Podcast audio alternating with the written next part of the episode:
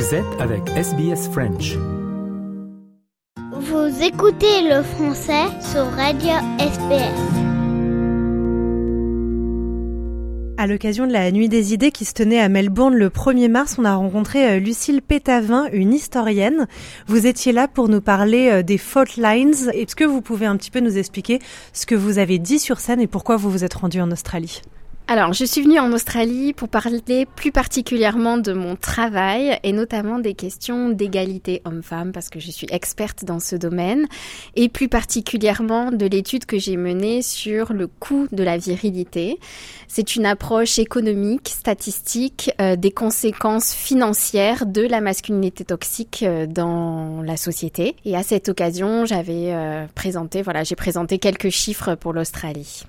Oui, parce qu'en mars dernier, vous avez publié un essai euh, à ce propos-là qui s'appelle euh, Le coût de la virilité. Le coût COUT, comme vous dites, euh, c'est une question d'économie. Ça coûte combien alors la virilité? alors pour la France, ça coûte 100 milliards euh, d'euros par an. Donc c'est tout à fait colossal euh, parce que les hommes sont surreprésentés dans la violence. Alors non seulement la violence qui est faite aux femmes, mais dans tous les types de, de violence. Euh, pour vous donner quelques chiffres, par exemple, juste pour la France, eh bien 83% des mises en cause par la justice sont des hommes. 90% des personnes condamnées par la justice sont des hommes et les prisons sont remplies d'hommes puisque 96,3% de la population carcérale est masculine. Et tout ça entraîne des coûts euh, pour l'État en termes de frais de justice, de forces de l'ordre, de services de santé, et puis pour la société parce qu'il y a des victimes et donc des souffrances physiques, psychologiques, des pertes de productivité, des destructions de biens. Et donc finalement, ce que j'ai essayé de calculer, c'est euh, le surcoût que représente la violence masculine par rapport à celle des femmes, parce qu'on voit que les hommes commettent beaucoup plus de faits de délinquance, de criminalité que les femmes. Si on résume ce que vous venez de dire, c'est la société paye cher le prix de la virilité. Mais déjà, est-ce que vous pouvez expliquer ce que vous entendez par euh, virilité? Et euh, la société paye cher, donc là vous venez de parler des conséquences sur les victimes, sur les femmes. Est-ce que vous pouvez nous expliquer un petit peu plus, aller un peu plus loin dans votre raisonnement? La virilité, c'est une norme qui définit encore aujourd'hui dans notre société ce que doit être un vrai homme. Donc c'est un idéal normatif et c'est une notion qui rassemble les attributs de force, de puissance, à la fois physique et morale, et qui pousse les hommes à adopter des comportements de dominants. Et donc des comportements de violence, de discrimination, de non-respect des règles au détriment de l'ensemble de la société, des hommes et des femmes eux-mêmes. Et effectivement, quand on en paie un prix. Alors on peut l'estimer financièrement, c'est ce que j'ai fait, mais on voit bien dans les chiffres par quoi ça se traduit dans le quotidien des citoyennes et des citoyens, par exemple. Euh, voilà, en France, euh, il y a les violences systémiques qui sont faites aux femmes. Euh, les chiffres montrent qu'il y a une femme qui meurt encore tous les 2,5 jours sous les coups de son conjoint ou de son ex-conjoint. les hommes aussi paient un prix à cette virilité parce que prouver sans cesse qu'on est fort moralement et physiquement tout au long de sa vie, euh, par exemple en prenant des risques, euh, eh bien ça a des conséquences très euh, mesurables sur la vie des hommes. Par exemple, il y a des études qui montrent que déjà à l'âge de 14 ans, les garçons ont 70% de risque de plus que les filles de mourir dans un accident. en France, 87% des morts sur la route sont des hommes. Et si on prend la population des hommes dans son entièreté, ils ont deux à trois fois plus de risque de mourir de façon prématurée, c'est-à-dire avant 65 ans d'une mort évitable, c'est-à-dire liée à un comportement à risque que les femmes. Donc, ce coût de la virilité, on le paye financièrement à l'échelle de l'État, à l'échelle des impôts que nous payons en tant que citoyens et que citoyennes, mais aussi dans notre quotidien par euh, les violences, les prises de risques, euh, notamment commises par les hommes, que, que nous subissons toutes et tous finalement. Et donc la moralité de ce raisonnement, est-ce que c'est de dire qu'il faudrait se comporter davantage comme les femmes? Exactement. Alors c'est pas qu'une question morale, c'est une question statistique. Tout mon travail se base sur des données officielles, c'est-à-dire produites par les ministères de la Justice, de l'Intérieur, Lorsque l'on regarde les chiffres, on s'aperçoit que la moitié de la population, à savoir les femmes, qui représentent 51,6% de la population en France, en fait les femmes qui sont une majorité mais traitées comme une minorité, eh bien ont des comportements beaucoup plus pacifiques, beaucoup plus altruistes, beaucoup plus en adéquation avec la société de droit dans laquelle on vit. Elles ne représentent que 17% des mises en cause par euh, la justice. Et cela parce que on les éduque peu ou pas à travers ces valeurs de virilité, ces, ces, valeurs de domination. Et donc effectivement, ces statistiques, si nous éduquions davantage les garçons comme les filles, eh bien, nous vivrions dans une société plus riche et plus apaisée.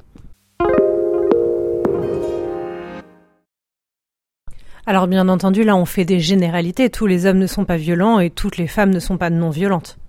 Alors effectivement, il y a des femmes qui sont capables de violence au même titre que des hommes et des hommes qui sont pacifiques et qui le restent toute leur vie. Euh, ce que nous montrent les datas en fait, c'est que euh, bien sûr tous les hommes ne sont pas délinquants et criminels, mais les chiffres nous montrent que l'immense majorité des délinquants et des criminels sont des hommes. Et cela, c'est vrai dans tous les contextes, quelle que soit la zone géographique, la tranche d'âge, le milieu social, le niveau d'éducation.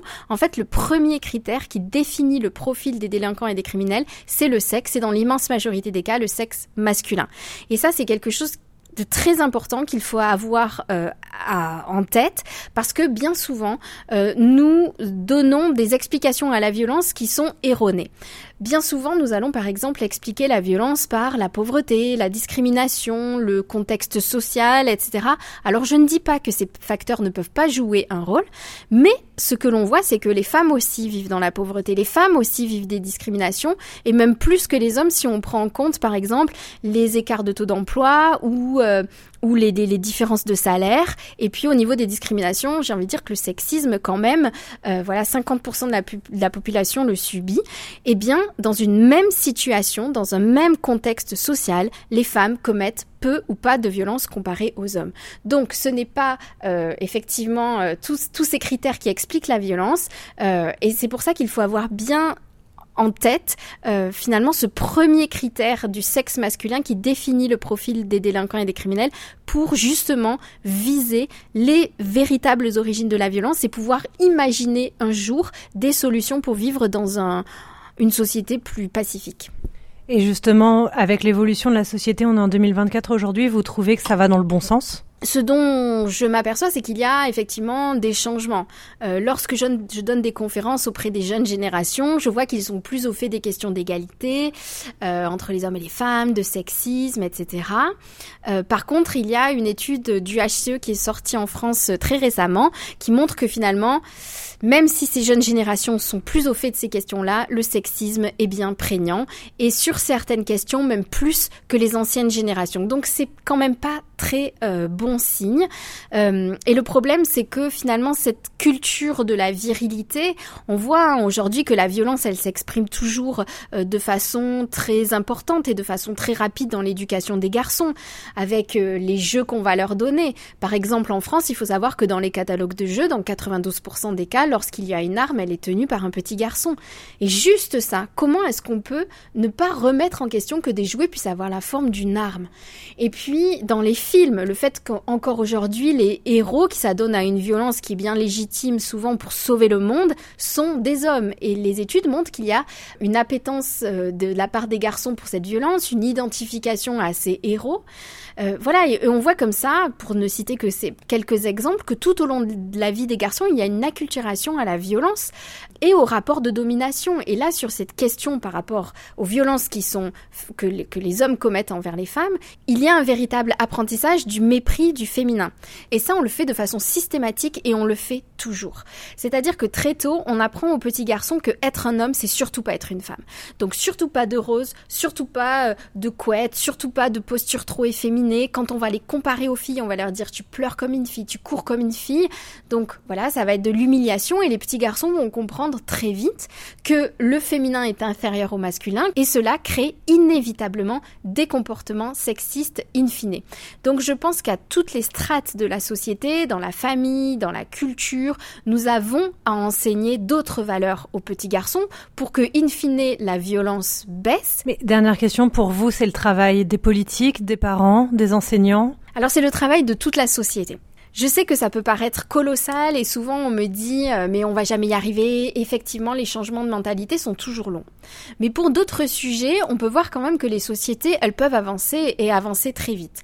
Alors sur les questions d'écologie, OK, ça a pris quelques temps, c'est pas parfait, mais enfin aujourd'hui, on sait tous ce à quoi ça correspond.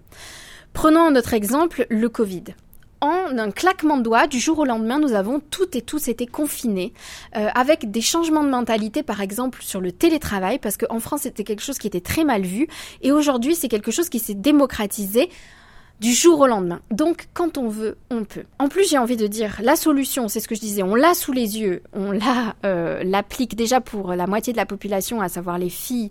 Donc, faisons-le aussi pour les garçons. Après, oui, on est d'accord que ça se joue à toutes les strates. Ça se joue. Les parents ont une responsabilité, l'école a une responsabilité, euh, le milieu culturel a une responsabilité, les politiques ont une responsabilité. Mais si on ne commence pas, on n'y arrivera pas.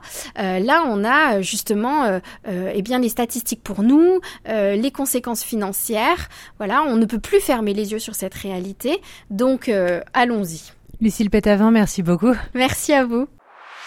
Votre communauté, vos conversations. SBS French. Vous voulez entendre d'autres rubriques comme celle-ci? Écoutez-les sur Apple Podcasts, Google Podcasts, Spotify ou n'importe où où vous obtenez vos podcasts.